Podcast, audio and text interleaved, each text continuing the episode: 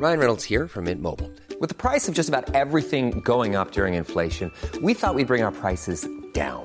So to help us, we brought in a reverse auctioneer, which is apparently a thing. Mint Mobile unlimited premium wireless. Ready to get 30, 30, bit to get 30, bit to get 20, 20, 20, bit to get 20, 20, bit to get 15, 15, 15, 15 just 15 bucks a month. So, Give it a try at mintmobile.com slash switch. $45 upfront for three months plus taxes and fees. Promo for new customers for limited time. Unlimited more than 40 gigabytes per month. Slows. Full terms at mintmobile.com. Ahí está parte de lo que está diciendo el presidente. Entonces, si a usted le parece, hagamos un alto en el camino. Hay muchas cosas que ahorita ya estábamos platicando eh, Andrea Merlos y su servidor. Eh, y entonces la idea es, a ver, intercambiar opiniones y ver cómo van las cosas y qué es lo que piensa Andrea. ¿Cómo estás, queridísima Andrea? ¿Cómo te ha ido? Javier, muy feliz de estar contigo. Y yo feliz que estés aquí, ya y, lo sabes. Y que además inauguras dos horas, ya. Eso este, está bien. Te felicito muchísimo. Tú y yo nos conocemos hace muchos años y sabes que respeto mucho tu trabajo y que me encanta que ahora coincidamos si, otra vez aquí. Y si aplica la máxima de carcacha, carcacha, lo que me digas se te retacha. Oye, a ver, cuéntame, ¿qué, qué, qué alcanzas a apreciar? Entiendo que es un, un informe, en fin, ahorita nos dirás. Pero también entiendo que uno no puede dejar de opinar o de ver las cosas en contextos y entornos, ¿no? ¿Qué Claro. ves, Andrea? Mira, yo primero veo un presidente que está dando otro informe, porque es como el octavo informe que da, este, ¿no? Eh, Sí. Él se inventa informes, la verdad creo, ni siquiera es un tipo de, de crítica, es el, es el sexto informe que se saca de la manga, Javier, porque, porque las cosas, digamos que a nivel político están muy, están muy claras, ¿no? O sea, los informes son en septiembre, sí se cumplen dos años de su victoria, pero él lo que enlista hoy, y lo está haciendo ahorita en vivo, es, es sus victorias. Y, y claro que no le vamos a debatir ninguna de las victorias en el tema de corrupción, por lo menos en el discurso.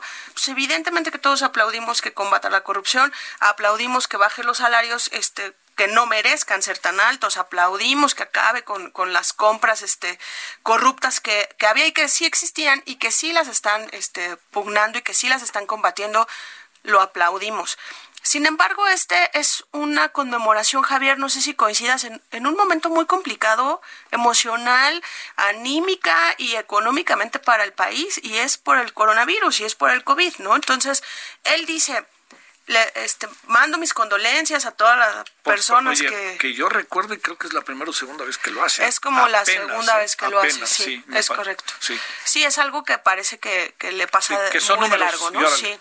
Y bueno, hoy ofrece condolencias a las familias y acepta, porque por- creo que ese es el verbo, pues que, que ha sido un gran esfuerzo para los mexicanos este, pasar esta etapa, ¿no? Sí. Y, y a mí me parece que, que en el fondo, Javier, lo que admite es, sí, ha sido una chamba de nosotros, ciudadanos. De, de los empresarios que le han hecho como han podido, de las personas que, que, que son empleadas y que también se suben al metro, suben al metrobús y compran el cubrebocas que puedan porque tienen que ir a trabajar, porque el sistema como tal político su prioridad está en otro lado y su prioridad está en esto, en el discurso recurrente del combate a la corrupción, en el discurso recurrente del tren Maya, de, de los este, de los grandes proyectos que él tiene en mente y que está bien porque todos los presidentes lo tienen. Yo no digo que él sea distinto, ¿no? Sí, sí, sí. Este, pero no está en el qué vamos a hacer en el corto plazo. A ver, Andrea Merlos, eh, de, sé que te han tocado varias elecciones y has estado ahí en primera fila. Déjame hacerte una, una, una, como una pregunta ahí para la reflexión. Sí. Tenemos que, este, tres minutitos. Este, de lo que tú recuerdas de las elecciones del 2018, de lo que ves ahora, ¿el presidente tendrá más apoyo ahora que el día de las elecciones? Es probable que sí, ¿verdad? Ligeramente, pero sí, ¿no? Yo creo que el presidente tiene un nicho que no se mueve. No se mueve. Y, y mira, Javier, yo haré una confesión aquí. Este, yo siempre al principio defendía mucho la victoria de, de López Obrador porque tengo un argumento básico. Digo, toda la vida nos hemos quejado del sistema. Sí.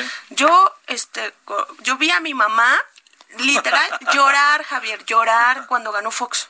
Llorar, porque ella me decía, yo juraba que me iba a morir sin haber visto salir Sí. al PRI de los pinos, ¿no? Y después Fox acabó en una decepción y, y en boca de todo el mundo ya sabemos que Fox no fue un gran presidente, ¿no? Y después el PAN también acabó siendo una decepción y el tema de Andrés Manuel, pues claro que era una opción de hacer las cosas distinto. Claro que era, a ver, vamos a aventarnos porque nunca nos ha gustado el sistema. Este hombre ofrece otra cosa. Sin embargo, creo que hay una que defiendo mucho esa versión. La clase media siempre es la que siento que, que, el, sistema de Andrés Manuel nos aplasta. Y lo siento desde que era jefe de gobierno. Y yo creo que ahí sí ha perdido nicho. Pero de que, de que la gente lo sigue, lo sigue, Javier. Y yo creo que eso nadie lo puede, nadie lo puede negar, ¿sabes? A nivel estatal, a nivel municipal. Oye, y ves, ves, ves así, pa, en un minutito, ves como un país poco a poco diferente, o lo sigue, ¿qué, qué país alcanzas a ver desde esta cotidianidad en la que estás, que recibes información? ¿Cuánto tiempo llevas en esto del periodismo? ¿20? Como 20 años, sí, 22 años. O sea, de lo que has visto en redacciones, en donde has sido la redactora, que has sido la reportera y ahora editora, ¿qué, qué es lo que es? ¿Qué es lo que alcanzas a ver? ¿Si es un país un poco diferente o todavía no?